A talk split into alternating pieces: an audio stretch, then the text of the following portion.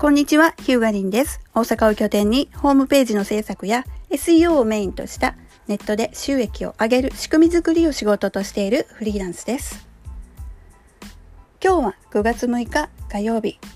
ちょっとマニアックな話題なんですけれども、Google Analytics のプロパティについてお伝えをしたいと思います。今日も、えー、ウェブ担当者フォーラムさんのサイトから GA4 移行を技術的にしっかり理解したい人のための3つのポイントと迷わない資料のたどり方電通デジタルコラム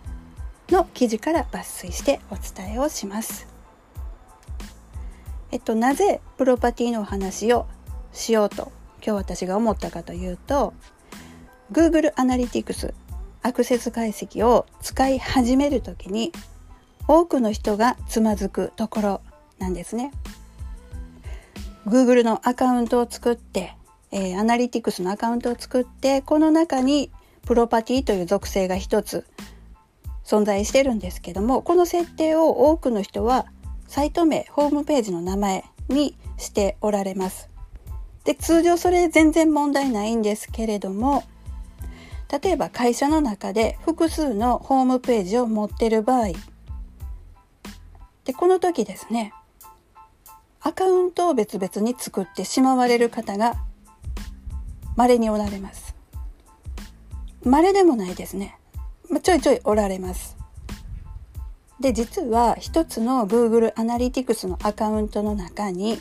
プロパティというものは複数作ることができるんですね。そうなるとホームページが複数ある場合わざわざアカウントを変えなくても一つのアカウントの中で複数のプロパティを作ってそれぞれ違うホームページの URL というかホームページ別サイト別にプロパティを設定することができる一つのアカウントの中で複数のホームページのアクセス解析を見ることができるとこういうことができるんですね。これもし別々のアカウントで管理してるといちいち Google アカウントを切り替えないといけない。ちょっと面倒ですよね。そしてですねあとプロパティの中にビューという設定もできるんですけどもまあできるというかねビューという項目があるんですがこれは何かというと一つのホームページの中で例えばこうフィルターで絞って、えー、まあ、意図したデータを見たい時に、まあ、ビューというものを設定しておく。こうこうこういう時、このサイトで起きたこうこうこういう時のデータはどうかな。また違うパターンの場合はどうかなっていうフィルターを作って、えー、そのデータを観測したい時に、ビューというものを設定します。で設定しない場合は、まあ、通常の全ての、もう何ですかね、アクセス解析普通の全体的なデータを見ることができるんですけどもつまり今お話ししたような一つのアカウントの中に複数のプロパティがあってでそのプロパティの中にさらにビューというものが複数作れる。こういう構造を知っておくことで後々 Google アクセス解析の、まあ、管理がしやすくなる。で逆に言うともう別々に作っちゃうとでそれらを比較して見るのも大変ですしもう日々の業務が、まあ、とっても面倒だということにこれなってしまうわけですね。でそういうことを今日のこのウェブ担当者フォーラムさんの記事を見てあそういえばそういう人いるなと思って今日お話をしたいなと思いました。で具体的に言うとどういう設定がいいかというと Google アカウントは、まあ、会社のお仕事用として一つアカウントがあると思うんですね。でその中でプロパティのところはあまあサイト名を設定していただいてまあこれ正解ですね。でまた別に会社の中でホームページを作る EC サイト立ち上げるってなった時はそのアカウントの中で別のプロパティを設定して、えー、作るとこういう流れがいいかなと思います。なので一つの Google アカウント会社のアカウントの中に複数サイトのプロパティが存在してる。でそのサイトを切り替えるプロパティを切り替えるとサイトが切り替えできますからそのサイトごとのアクセス解析のデータを見ることができますね。でその中でデータを絞りたかったらビューというものを設定する。ちょっとねポッドキャストではお伝えをするのが難しいんですけれども会社で企業さんがですねホームページを自社管理される際にまずアカウントは1つ2つも3つも持たなくていいですよということ。そしてホームページ複数ある場合はその1つのアカウントの中で複数のプロパティ。ホームページ別にプロパティを作る。属性を作る。で一つのプロパティの中であれば、まあ、データの比較っていうのはすることができます。で別のプロパティとの比較というか、まあ、データを合わせて何かするっていうのはできないので、まあ、そこだけご注意点かなと思います。プロパティをサイト別に設定していれば、まあ、違うホームページのデータを一緒にするっていうことはまあないと思うので、まあ、そこだけちょっと知っておいていただけたらいいのかなと思います。あとですね、最近ホームページ立ち上げた、えー、Google アナリティクスを、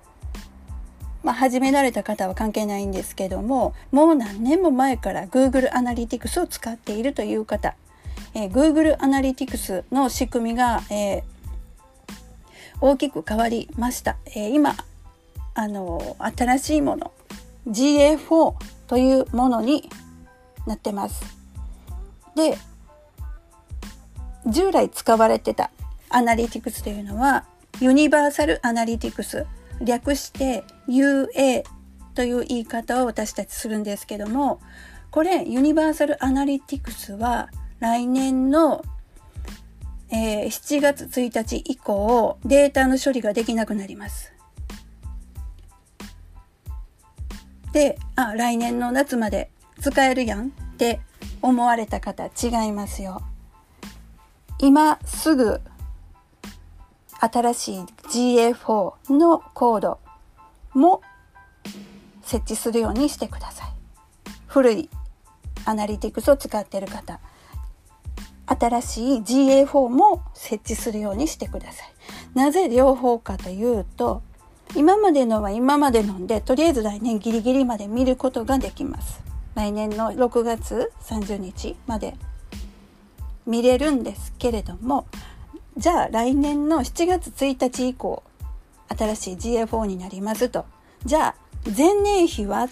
1年前のデータはって見たくなった時に今取っておかないと前年比って見れないんですよ。なので実はもう今年の7月1日から本当なら GA4 を設定しておかないとまずいんですが、まあ、まだされてない方、今からでもいいんで、新しい Google Analytics、えー、Google Analytics 4、GA4 という言い方してるんですけども、これを設置するようにしてください。で、Wix だとね、それほど難しくはないんですけどね、えっ、ー、と、ID かな？ID を入れたらもうそれで設置完了となりますからそれほど難しくはないんですけれども、まあ、コードで設置しておられる方なんかはあのちょっと両方入れていただく形になったりそこはツールによって変わってくるんですがいずれにしてももう今 GA4 すぐ設置しないと来年前年比が見れないよということだけちょっとご注意いただけたらと思います。えー、今日はですね、ちょっとマニアックな話題になりました。Google Analytics のプロパティについてお話をいたしました。マニアックな話題ではあるんですけれども、めちゃくちゃ大事なところで、かつ結構皆さん気づかれ、えっ、ー、と、ウェブ屋さんでもここ気づいてないっていう点だったので、今日はお話をさせていただきました。この配信は Web 集客をしたい経営者様やフリーランスの方向けにマーケティング情報をお伝えするポッドキャストです。ぜひフォローして次回も聞いていただけると嬉しいです。